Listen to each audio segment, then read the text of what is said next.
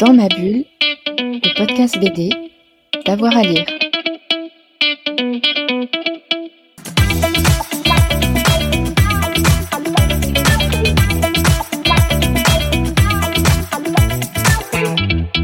Bonjour à toutes et à tous et bienvenue dans cette nouvelle émission de Dans ma bulle, le podcast d'avoir à lire. Aujourd'hui, on va s'intéresser au panorama de la bande dessinée. C'est un rapport passionnant qui a été rédigé par Xavier Guibert, qui a été publié il y a quelques jours par le Centre national du livre. D'ailleurs, c'est en ligne sur son site.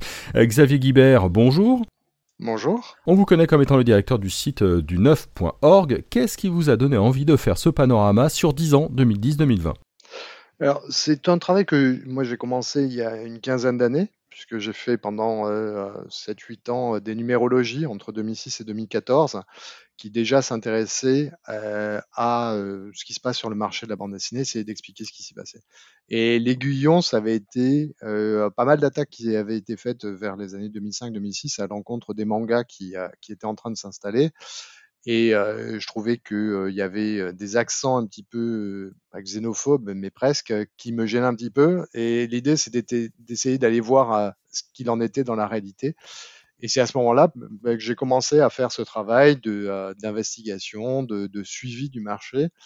Et là, en fait, le déclencheur, c'est que j'ai participé, j'étais dans le comité de pilotage de l'étude qu'a faite le CNL l'année dernière sur les Français et la bande dessinée. Et comme j'étais avec eux, euh, je leur ai dit, écoutez, moi, ça m'intéresserait de me tourner aussi, de prolonger euh, ça sur le marché. Ils étaient intéressés et on a trouvé un accord comme ça et ça a été euh, le point d'origine de, de, cette grosse étude. Mmh. Vous faites un état des lieux assez saisissant, hein, mais tout d'abord, on dit souvent que la BD se porte bien ces dernières années. Qu'est-ce que vous en pensez? Quel est votre avis, vous? Elle est très très contrastée. C'est-à-dire effectivement, on a ce marché qui se porte bien et qui généralement, euh, on s'arrête, enfin, les analyses s'arrêtent à ce constat-là. le, marché monte, tout va bien, super. Et en fait, quand on regarde derrière, il y a plein de, comment dire, de facettes qui euh, performent de manière très très différente. Euh, si on prend un seul exemple, les ventes d'un Astérix sont toujours mirobolantes, mais à mon sens, sont pas du tout du tout le bon indicateur pour juger de la bonne santé de la bande dessinée. Astérix, c'est un produit qui est à part. Euh, moi, je rejoins beaucoup euh, Marius Chapuis dans Libération quand il dit qu'Astérix, c'est pas une BD, c'est autre chose. Ça devient une sorte de truc qu'on achète. Mmh. C'est un produit qui, euh, qui existe en dehors de la bande dessinée. Et je trouve que c'est assez vrai. Et si on regarde dans le détail, oui, on a différents segments qui existent. Hein. Il y a le manga, les comics, la bande dessinée franco-belge. Et on se rend compte qu'elles ont des fortunes diverses avec le manga qui s'étend de plus en plus et qui prend beaucoup plus de place. Le comics qui a eu un petit moment d'âge d'or, entre guillemets, ou un moment où du moins les choses ont vraiment euh, progressé lorsque Urban Comics est rentré dans le, est arrivé sur le marché. Et depuis, j'ai moi le sentiment que ça se tasse un peu. Et puis la bande dessinée franco-belge qui, là aussi, a aussi beaucoup de pans très divers et dans lesquels les grandes séries franco-belges semblent à mon sens, battre de l'aile. Et de l'autre côté, il y a un gros investissement des, des, éditeurs vis-à-vis de tout ce qui ressemble de près ou de loin au roman graphique. Mmh. Ce, qui est, ce, qui est, assez impressionnant en termes de lectorat, 77% des moins de 15 ans lisent de la BD, 43% des plus de 15 ans. Alors à la fois, ça veut dire une, grande démocratisation hein, dans, la, dans la mmh population française, mais au début du rapport, il y a une petite phrase qui dit qu'un vivier de jeunes lecteurs peut s'épuiser, en tout cas que la transformation est, pas aussi évidente que ça. Bah, la difficulté, c'est de, garder ces lecteurs sur la durée. Hein. Quand on mmh. dit 43% des, des, plus de 15 ans, il faut bien voir qu'ils sont très concentrés sur jusqu'aux trentenaires, voire quarantenaires. Au-delà, il y a beaucoup moins de lecteurs. donc la question, c'est comment est-ce qu'on reste euh, lecteur de bande dessinée, comment est-ce qu'on reste attaché à ce, euh, à ces médiums, euh, sachant que l'un des grands drames, je dirais, des, des études sur l'électorat qu'on a depuis pas mal d'années, c'est de voir que la bande dessinée continue de, de, rencontrer des difficultés à s'affirmer comme étant une lecture qui peut intéresser les adultes. C'est-à-dire que c'est souvent, ça reste toujours vu comme étant une lecture largement détente. Mmh. peu, de, peu de lecteurs finalement la considèrent vraiment comme un art. Euh, on est sur une dizaine, quinzaine de pourcents qui disent oui, oui, c'est un art. Donc ça laisse beaucoup de gens qui soit se prononcent pas, soit disent non, non, ça n'en est pas un. Et là-dessus, oui, il y a ce vrai problème de transformation. On le voit quand on regarde les dynamiques d'évolution des lecteurs. On est très lecteur quand on est jeune, et puis au moment où arrive l'adolescence, soit parce que la bande dessinée est, déconsidérée, vue comme étant un truc de, de gamin, à ce moment-là, on la lâche, soit aussi parce que l'adolescence est un moment où on est extrêmement sollicité, puisqu'il y a à la fois les études qui sont là, qui prennent de la place, euh, la découverte des relations amoureuses, l'installation, le fait de partir, sont des moments où à la fois au niveau des étapes de vie, il y a beaucoup de choses qui se passent, et également un moment où les, euh, les budgets sont extrêmement serrés, parce mmh. qu'on n'est pas encore dans la vie, euh, dans la vie adulte. Euh, voilà, et c'est à ce moment-là où il y a pas mal de, de décrochage. Et la question, c'est comment est-ce qu'on fait pour conserver comme ça des lecteurs? Comment est-ce que euh, ensuite ils restent dans ces pratiques? Et, surtout vers quel genre ils vont se tourner? Parce que ça, c'est la chose qu'on voit aujourd'hui, euh, c'est que l'attachement au manga, il est très générationnel aujourd'hui. Et la raison pour laquelle le manga euh, est très fort aujourd'hui, c'est parce qu'il y a toute cette génération qui a découvert le manga en étant adolescente vers, vers les années 2005, qui aujourd'hui est trentenaire, continue d'en lire, euh, et, euh, là pour le coup a le pouvoir d'achat aussi pour les, pour les acheter. Ce qui fait que oui, on a la partie la plus dynamique, je dirais, du lectorat, ce qui ressort des études. Hein, c'est un lectorat qui est en dessous de 30 ans et qui consomme majoritairement du manga de manière assez écrasante la question, c'est comment l'accompagner ensuite euh, dans ses envies. Est-ce que ça passe par une offre éditoriale différente? Euh, alors, sur le manga, l'accompagnement se fait euh, naturellement parce que j'irais, c'est un. Euh, comme sont les, gens qui étaient ados dans les années 2005, on est sur la génération que les sociologues appellent les digital natives. Donc, ils sont nés avec le, web, ils savent l'utiliser. Et ce qu'on voit, c'est que le manga est de très loin le genre sur lequel on a des communautés de fans sur le net qui sont super actives, qui sont super informés, qui partagent des infos.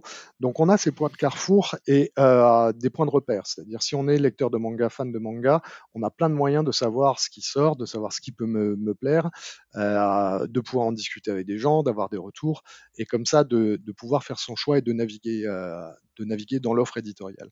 Donc le manga, d'une certaine manière, est celui qui est le mieux loti. On n'a pas du tout ce genre de dynamique sur la bande dessinée franco-belge traditionnelle, où euh, d'une part on a un lectorat plus vieillissant, donc qui est peut-être moins au fait de ces, de ces pratiques numériques, hein, et d'autre part il y a également cette modification de l'offre éditoriale du point de vue des éditeurs, qui s'éloignent des séries traditionnelles, qui vont investir sur donc du roman graphique. Et le roman graphique, c'est un modèle qui ressemble beaucoup à la littérature. C'est mmh. énormément de one-shot, ce sont des livres avec des thématiques qui sont parfois complexes et pas immédiates hein. Euh, pour l'acheteur, ça peut plaire, ça peut pas plaire, voilà. Et euh, donc on a des ventes là-dessus qui sont beaucoup plus aléatoires. Euh, pour un énorme hit, c'est comme Les culottés de Pénélope Bagieux, dans La copie de Thomas Pesquet de Marion Montaigne ou Les ignorants d'Étienne Davodo, bah, il y a plein de titres qui vont pas trouver leur public et qui vont donc bah, aussi pas, pas, être suivis de, de succès ni pour l'éditeur ni pour l'auteur. Mmh. J'ai vu dans, vos études que le nombre de lectrices reculait un petit peu. Alors, est-ce que c'est significatif ou euh, ça reste marginal? Alors, la question du lectorat féminin est pour moi un grand mystère parce que tous les, tous les observateurs disent Ah, c'est super, avec l'offre, avec une offre destinée aux, femmes, on a un lectorat qui se féminise. Euh, à nouveau euh, des, des, des, autrices comme Pénélope Bagieux, euh, l'arrivée du manga avec les shoujo laisse à penser que oui, maintenant il y a une offre qui est beaucoup plus destinée aux femmes et qu'elle pourrait se tourner vers la bande dessinée. Dans les études, ça ne se retrouve pas.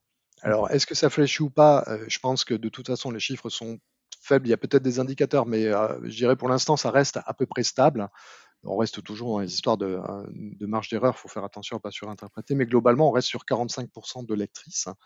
Et moi, ce qui, ce qui m'épate, une, une des hypothèses que j'avais envisagées, c'était de dire, bon, on a toujours autant de lectrices, mais comme maintenant elles ont une offre qui leur est destinée, elles se sont autonomisées en quelque sorte. C'est-à-dire qu'au lieu de lire euh, ce que lisaient euh, leurs copains, leur père, leurs frères, ou bah, des, des œuvres destinées à des hommes parce que bah, n'avaient pas de choses pour elles, maintenant peut-être qu'elles sont mises à acheter et à lire plus de choses qui sont destinées qui leur sont destinées. Donc peut-être qu'elles sont devenues, il y a peut-être autant de lectrices, mais elles sont plus lectrices. Hmm. Et en fait, non. La structure reste inchangée. Les premiers chiffres qu'on a là-dessus sur la bande dessinée de manière euh, durable, c'est 1988 dans les, les, enquêtes décennales sur les pratiques culturelles des Français. Et euh, en fait, on reste à à peu près 45% de, de, lectrices au sein des lecteurs euh, de bande dessinée. et avec toujours la même structure de grosse lectrice, lectrice moyenne, peu lectrice occasionnelle. Donc il y a, y a Là, moi, j'avoue, c'est, euh, j'ai pas, j'ai pas d'explication. hein. Il y a plus un Mmh. constat qui est que euh, on a d'un côté des observateurs qui disent super, on a plus de lectrices, et de l'autre côté les chiffres des, euh, des enquêtes qui disent ben, en fait non. Euh, donc je pense que c'est un territoire sur lequel il faudrait, faudrait creuser. Par contre, une des choses que, que je signalais, c'est qu'il y a eu deux ans, il y avait une enquête qui avait été faite pour le SNE et euh, le syndicat national de la librairie française, si je ne me trompe pas, euh, sur les acheteurs de bande dessinée dans lesquels les femmes ressortaient comme étant beaucoup acheteuses de bande dessinée. Euh, un bémol cependant, dans les deux tiers des cas, elles étaient acheteuses pour quelqu'un d'autre. Euh, donc c'est maman Ouais. qui achète de la bande dessinée pour euh, quelqu'un d'autre ou pour un cadeau et pas pour elle-même. Euh, donc ça, faut, faut faire attention. Parfois, il y, a des, il y a des emballements par rapport à des choses qui sont, euh, qui sont senties, qui- qu'il faut, qu'il faut euh, remettre à leur juste valeur. Alors dans les autres emballements, euh, j'en discutais il y a pas longtemps avec la directrice du magasin Momise euh, chez à Chambéry. Euh, on parlait beaucoup manga et on parlait webtoon avec cette explosion-là. Mais dans votre rapport, vous expliquez que le numérique, alors on, a désormais plus de 40 000 titres en, offre numérique disponible, mais ça, touche que 4% des lecteurs. Ça a du mal à performer véritablement. Alors, c'est 4% de la population De la française, donc un petit peu plus euh, des, euh, Ouais. c'est peut-être un lecteur sur 10. Après, ça reste très euh, occasionnel comme pratique, hein, c'est comme ça que ça ressort. Euh, pour être honnête aussi, ce sont des, c'est un marché sur lequel on n'a aucun chiffre, hein, puisque bien sûr les chiffres d'achat dépendent de, du bon vouloir des plateformes à partager leurs chiffres de vente, ce qu'elles ne font pas. Euh, donc là-dessus, on est uniquement sur des questions de lecteurs. Après, euh, il faut reconnaître que la difficulté qu'on a avec le livre, euh, ça, touche le livre en général, hein, mais sur la bande dessinée, il y a une spécificité, spécificité supplémentaire qui est, euh, je dirais, la rigidité de la page. Euh, on l'a vu, il y a eu beaucoup de tentatives de faire du- de la bande dessinée au format poche. hein. Euh, régulièrement, il y a des éditeurs qui vont et qui s'y cassent les dents parce qu'il faut remonter les planches, soit les réduire, à ce moment-là, ça devient pas lisible, soit les remonter, à ce moment-là, on perd une partie de, de, ce qui fait le sel de, de l'œuvre. Euh, et on retrouve un petit peu ça au niveau de la, de la bande dessinée. Lire sur un écran n'est pas forcément euh, très agréable parce qu'on est obligé aussi d'avoir un écran couleur. Donc, on n'a pas la possibilité de la e-ink qui a quand même change, apporte un confort dans, sur les liseuses. Il y a aussi le fait que euh, justement la liseuse est un bon indicateur, le fait qu'on soit obligé de créer un néologisme. Euh, parce que en fait, quand vous voulez regarder un DVD, vous utilisez un lecteur DVD. Quand vous voulez écouter un MP3, vous utilisez un lecteur MP3. Pour le livre, le lecteur, c'est vous. Hmm. Il n'y a pas d'intermédiaire. Le livre, c'est facile. Et lorsqu'on passe au numérique, on est obligé d'utiliser un, inter- un intermédiaire. Et là, on rajoute euh, brusquement, il y a un saut supplémentaire à faire. euh, et avec l'impossibilité aussi de, euh, de transposer sa collection. Euh, moi, j'ai une énorme collection de CD. euh, Quand je suis passé à lecteur MP3, ben, on, on rip tout, on met tout ça et on peut l'emporter avec. Il n'y a, pas ce besoin de se ré, euh, de, de- comment dire, de, de, de refaire sa collection. Euh, je pense qu'il y a un gros attachement là-dessus. Après, je pense pas que pour la bande dessinée, ce soit une mauvaise chose à moyen terme, hein, parce que le passage au numérique pose aussi beaucoup de questions sur les questions de transmission par la suite. Euh, moi, j'ai des enfants, je vois par rapport à la musique que euh, ils tournent sur les quelques CD qu'on a et euh, personne n'utilise vraiment euh, toute ma collection euh, que j'ai sur, sur en version numérisée parce qu'il y a que Enfin, voilà, il faut passer par l'ordinateur, c'est moi qui connais, qui sait comment ça fonctionne. Il n'y a pas du tout l'immédiateté qu'on a quand on est face à une bibliothèque, on dit tiens, bah, je vais prendre ce livre et je vais essayer. Et les dynamiques de transmission, on le sait, sont quand même très très importantes sur la bande dessinée, en particulier sur les livres en général. Et là-dessus, peut-être que c'est pas forcément une mauvaise chose à moyen long terme de garder cet aspect de l'objet qui est facile à passer, euh, et qui circule beaucoup plus facilement que euh, finalement nos, euh, nos vies numériques. Est-ce que le webtoon, ça va changer pour vous? C'est quelque chose qui va faire évoluer l'offre en numérique et le lectorat numérique? Euh, c'est compliqué, c'est compliqué parce que le webtoon, euh, c'est un format coréen qui existe dans un écosystème très particulier. C'est un écosystème qui est beaucoup euh, consommé donc en ligne, qui est d'une création qui est destinée à du numérique. Euh, donc en cela, elle est adaptée. Donc c'est peut-être euh, une des chances qu'elle peut avoir de mieux fonctionner que la bande dessinée au format numérique, qui est juste une transposition d'un Mhm. existant à un format numérique qui n'est pas forcément très adapté. Euh, après, le, le- je, je me pose des questions sur la viabilité du modèle économique. Euh, le modèle économique coréen fonctionne sur euh, des micro-paiements, sur un fonctionnement de, freemium, c'est-à-dire vous avez le premier ou les deux premiers chapitres disponibles gratuitement et vous payez ensuite. Ils sont intégrés parfois à des systèmes comme Line, qui est le WhatsApp euh, asiatique, hein, avec des systèmes de micro-paiements aussi, qui ne sont pas forcément dans les mœurs chez nous. Donc je pense que c'est intéressant que les éditeurs euh, se penchent dessus. C'est intéressant aussi parce que c'est une nouvelle manière d'envisager la bande dessinée. Donc on va avoir de nouvelles, œuvres et de euh, un nouveau vocabulaire, de nouvelles choses qui se développent. Donc moi je trouve ça très intéressant et très stimulant. Euh, après, toujours, c'est comment est-ce qu'on réussit à trouver ce, cette modalité d'achat qui va réussir à, séduire un nombre suffisant de lecteurs. Ça, ça reste toujours un petit peu difficile à envisager. Mmh. Je pense que ça, va, ça, ça risque d'être de prendre du temps. De toute façon, ça va pas être immédiat. Ouais, ça c'est dans les, on, va, on, va, on va en parler de l'avenir de, de, la BD, mais euh, je voulais aussi euh, revenir sur la question de la légitimité. Vous avez commencé à, mmh à, en parler, mais, mais, le rapport note que peut-être que la BD n'est pas encore tout à fait parvenue à acquérir une véritable reconnaissance institutionnelle. Je cite. euh, Qu'est-ce qui, qu'est-ce qui vous donne ce, ce, sentiment? On sort de l'année de la BD. Justement, qu'est-ce qui vous fait dire que peut-être il y a un défaut de légitimité de reconnaissance? Alors, le, défaut de légitimité, euh, c'est une question très large. Euh, si on parle des institutions, par exemple, euh, alors le, CNL se, réjouit du fait qu'il y ait eu, par exemple, l'intervention de, de Benoît Peters au Collège de France, le fait que Catherine Meurice soit élue à l'Académie des Beaux-Arts. Donc là, on a un début de légitimation. On est quand même en 2021. Hein. Donc c'est la bande dessinée, elle est présente depuis un petit moment, donc c'est euh, dirais, il était temps. Euh, après, moi, je vois pour les, euh, je connais un certain nombre de personnes qui sont chercheurs dans le milieu universitaire qui font, qui travaillent sur la bande dessinée, et qui sont obligés toujours de composer avec le fait que bah, la bande dessinée n'est pas une discipline au sein de l'université. Donc on va faire de la bande dessinée, mais dans le cadre de l'histoire, ou bien éventuellement dans l'aspect littérature ou dans l'aspect art plastique. Donc à ce niveau-là, c'est toujours très compliqué de réussir à traiter là-dessus. au niveau des musées aussi, euh, c'est toujours un petit peu euh, compliqué de faire entrer la bande dessinée. Je dirais, euh, ça s'améliore. Hein. Il, y a, beaucoup de choses qui, qui se sont améliorées. Ça reste toujours un petit peu compliqué. Je pense que, d'une certaine manière, à mon sens, les médias ont aussi leur, leur rôle là-dedans. moi, je suis toujours assez sidéré de voir quand il y a un titre qui reçoit le, le prix du meilleur album à Angoulême, de voir les journalistes qui disent oh là, encore un, ils ont donné un prix à un livre que personne n'a lu. Et, j'essaie d'imaginer ce que ce serait si on était sur le Goncourt qui est donné un titre et à les critiques littéraires qui se mettent oh là là, on a donné ça à un titre qu'on n'a pas lu. Euh, je trouve qu'il voilà, il y a, y, a, y a, cet aspect-là dans lequel le, la place et le regard qu'on a est peut-être pas euh, aussi affirmé que moi je souhaiterais. Après, bon, voilà, c'est. Mmh. Euh, je pense que c'est discutable, mais, mais je pense que euh, voilà, il y a, moi je, le vois au niveau des, études des, euh, du lectorat, on sent aussi que, je disais tout à l'heure, le fait que la bande dessinée n'est pas euh, un art pour une large majorité des lecteurs, c'est un indicateur assez fort. Oui, complètement.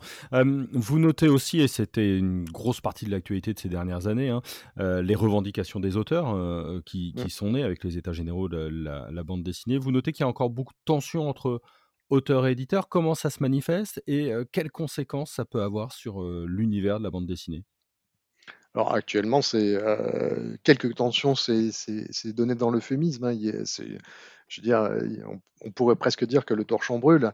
Euh, dans le sens où euh, euh, il y a eu un appel des auteurs à boycotter le prochain festival d'Angoulême, par exemple, pour essayer de faire entendre leur situation.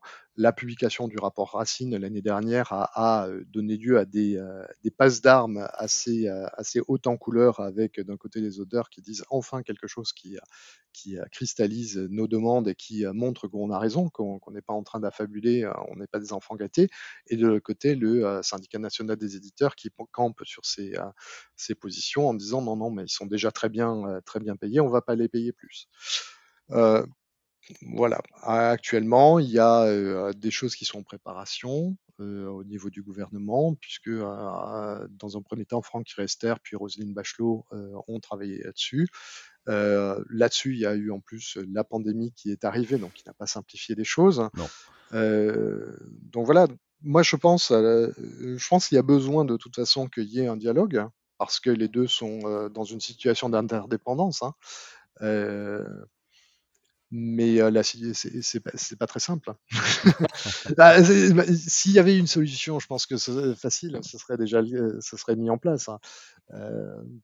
moi, je pense que d'un côté, il y, a, il y, a, les éditeurs qui ont l'impression que c'est facile de trouver des auteurs. Euh, enfin, du moins, c'est ce qu'ils affichent. La réalité, elle est, bien différente. Hein. Euh, de l'autre côté, des auteurs qui euh, je, ne sais pas. Pour moi, c'est, compliqué. Je pense que il y a, c'est un véritable enjeu. je pense qu'il y a besoin d'établir un dialogue.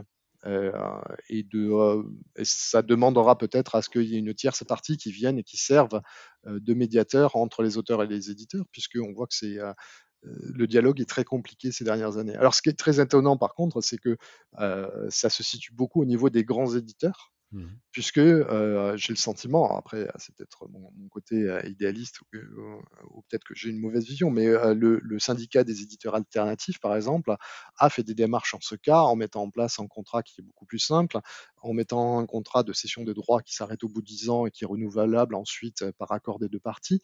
Donc on est très loin des, choses qui, qui sont au niveau de l'achoppement entre la relation entre les éditeurs et, et les auteurs dans le, par ailleurs, et euh, qui sont aussi dans des, euh, dans des situations dans lesquelles peut-être il y a plus d'équilibre entre euh, les uns et les autres.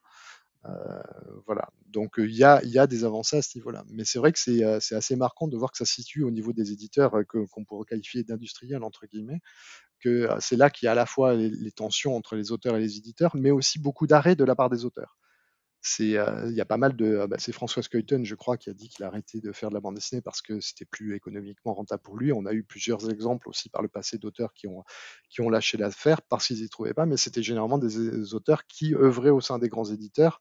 Euh, voilà ce qui ce qui va aussi à l'encontre du discours habituel qu'on a sur euh, le fait de oui mais c'est la faute aux petits éditeurs qui font des, des ouvrages qui se vendront pas c'est pour ça que les auteurs ne gagnent pas leur pain euh, voilà, faut, euh, ce sont des choses qui sont qu'il est important parfois de rappeler aussi. Ouais, c'est pas simplement une donnée économique. Hein. du coup, on peut mmh. soupçonner euh, une relation humaine, en tout cas, qui est pas forcément satisfaisante.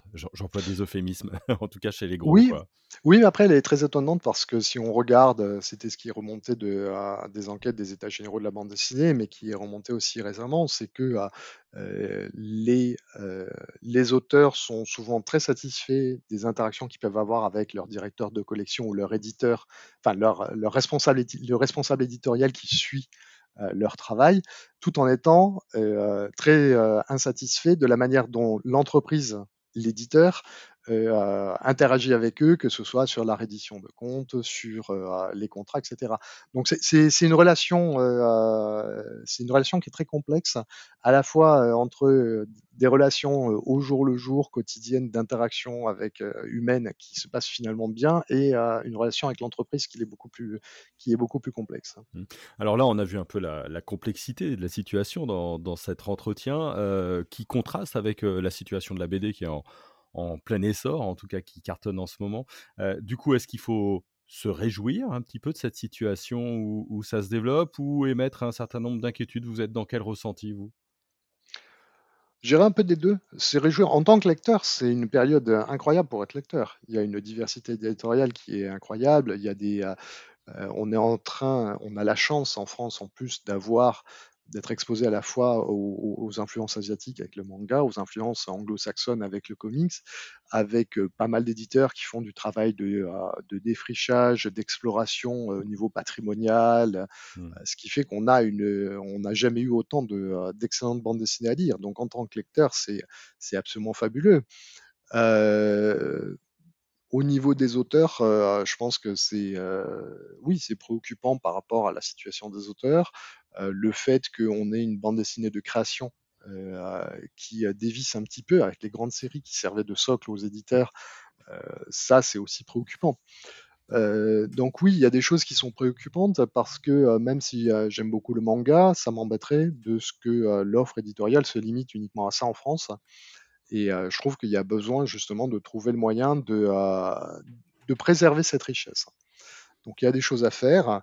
À nouveau, moi je suis un observateur, donc j'ai pas de solution magique. Hein. mais oui, il y a, des raisons d'être préoccupé aujourd'hui. C'est justement l'une des raisons pour laquelle moi je fais ce, genre de travail. Hein. C'est parce que c'est important de faire l'état des lieux et de savoir justement où en sont les choses pour pouvoir prendre des décisions le fait de continuer à se dire tout va bien, tout va bien, euh, sans, euh, sans regarder la réalité en face, euh, je trouve que c'est pas c'est pas la meilleure solution d'arriver, c'est pas la meilleure manière d'aborder les, les, problèmes. Et si on fait un peu de prospective, vous le voyez évoluer comment ce marché de la, la bande dessinée? Alors, il y a déjà des choses qui sont préoccupantes, c'est comment est-ce qu'on va gérer l'après-Covid. Mmh. Parce que là, tout le monde a été extrêmement satisfait de voir que l'année 2020 a été une très bonne année sur la bande dessinée. En fait, ça a été une année normale. Si on regarde la performance des deux premiers mois euh, avant les confinements et, la crise sanitaire, en fait, l'année se fait dans la direction. Euh, quand on fait les comptes à la fin décembre, on est exactement sur la performance qu'on pouvait attendre au vu des deux premiers mois, ce qui est assez, assez étonnant. Donc tout le monde dit super, on a traversé ça, aucun problème. Les librairies depuis sont euh, classées commerce essentiel, donc cette année, on devrait avoir une année qui se déroule normalement aussi. Mais je pense que comme pour l'ensemble de l'économie française, ces, les conséquences de la crise sanitaire, elles vont être beaucoup plus longues. On a eu euh, les reports de beaucoup de festivals, sont pour beaucoup euh, des, comment dire, des structures qui fonctionnent avec euh, une économie qui est souvent fragile. Hein. donc, je ne sais pas combien d'entre eux reviendront après, lorsqu'à nouveau il y aura des festivals, combien seront encore là euh, combien auront bu la tasse. Euh, au niveau des auteurs, il y a à nouveau l'impact des reports des sorties, puisque au moment du premier, premier confinement, il y a eu beaucoup de titres qui ont été reportés, ce qui fait que bah, les éditeurs ont un programme éditorial sur 2021 qui est déjà extrêmement rempli. Donc ça veut dire qu'il y a des, projets qui ont été annulés ou reportés à nouveau. Donc pour les auteurs, ça, rend leur situation un petit peu plus difficile. Et puis avec l'annulation des festivals, il y a aussi pas mal de petits éditeurs qui vendent beaucoup sur ces festivals, qui a, fonctionnent aussi beaucoup sur des interventions, euh, etc., qui eux aussi ont vu leur économie impactée. Donc là-dessus, rien que sur la question de la crise sanitaire, il y a euh, une partie du tissu euh, qui fait vivre la bande dessinée qui peut ne pas s'en remettre. Donc là, il y a déjà des inquiétudes. Après, comme je disais, aujourd'hui, en fait, il y a deux modèles qui s'opposent dans la bande dessinée aujourd'hui au niveau des éditeurs. Euh, pas qui s'opposent, mais ce sont deux, philosophies de manière. C'est d'un côté, les éditeurs qui font de l'achat de droits, qui sont les gens qui vont publier des traductions, donc euh, la majorité des mangas, la majorité des comics, et de l'autre côté, un, travail de création. Alors parfois, il y a des éditeurs qui, sont, euh, qui font les deux. Hein. Média Participation, par exemple, fait de l'achat de droits avec Urban Comics et Cana, et fait de la création avec Dupuis, Dargaud, Le Lombard pour euh, faire très, euh, très schématique. C'est la même chose chez Delcourt, chez, euh, chez Glénat. mais ce sont deux, deux, situations différentes. Quand on fait de l'achat de droit, on essaie de, on optimise, on a une idée de ce qu'est sa ligne éditoriale et on essaie d'optimiser, d'arriver au plus près de cette ligne éditoriale en fonction de ce qui est disponible. Et une fois qu'on, et puis il y a des moments où ben, les contrats s'arrêtent et puis ça, ça, se termine et puis on va remplacer. C'est une stratégie qui fonctionne et c'est disons que quand, on n'a plus la possibilité, quand il y a un contrat qui arrive à terme, ça fait partie des choses habituelles et on va remplacer. Euh, pour la création, c'est différent. C'est-à-dire qu'on investit sur le, sur le long terme sur un auteur, on accompagne dans sa, dans sa création, on publie ses œuvres, et euh, le jour où on perd le contrat, d'une certaine manière, là, c'est beaucoup plus dramatique. Hein, parce mmh. que euh, bah, l'idée, c'est plus un constat d'échec que simplement une péripétie normale du fonctionnement de l'entreprise. Euh, et aujourd'hui, ce qu'on voit, c'est que euh, l'explosion du manga fait que cette partie d'achat de droit, elle est très présente et que euh, avec l'évolution vers le format du roman graphique, vers des séries limitées, du, one shot et, donc un, modèle dans lequel les, ventes sont plus imprévisibles, bah, la partie de la création, elle devient de plus en plus risquée. Mmh quand, vous avez une série comme un Astérix euh, ou un 13 qui, ou un Titeuf qui carbure euh, du feu de Dieu, euh, ça vous fait, c'est une part de réassurance. Hein.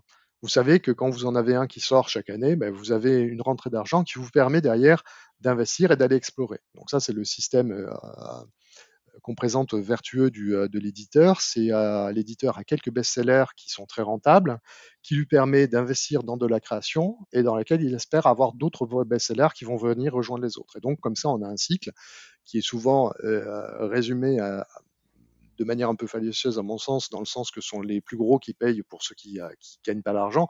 En fait, c'est pas pas de la philanthropie de la part de l'éditeur. Hein. c'est juste que c'est un business model dans lequel on a des, des rentrées d'argent sur les best-sellers qui permettent de financer les futurs best-sellers de demain du moins, du moins de financer l'aspect recherche et développement pour ces, euh, ces best-sellers.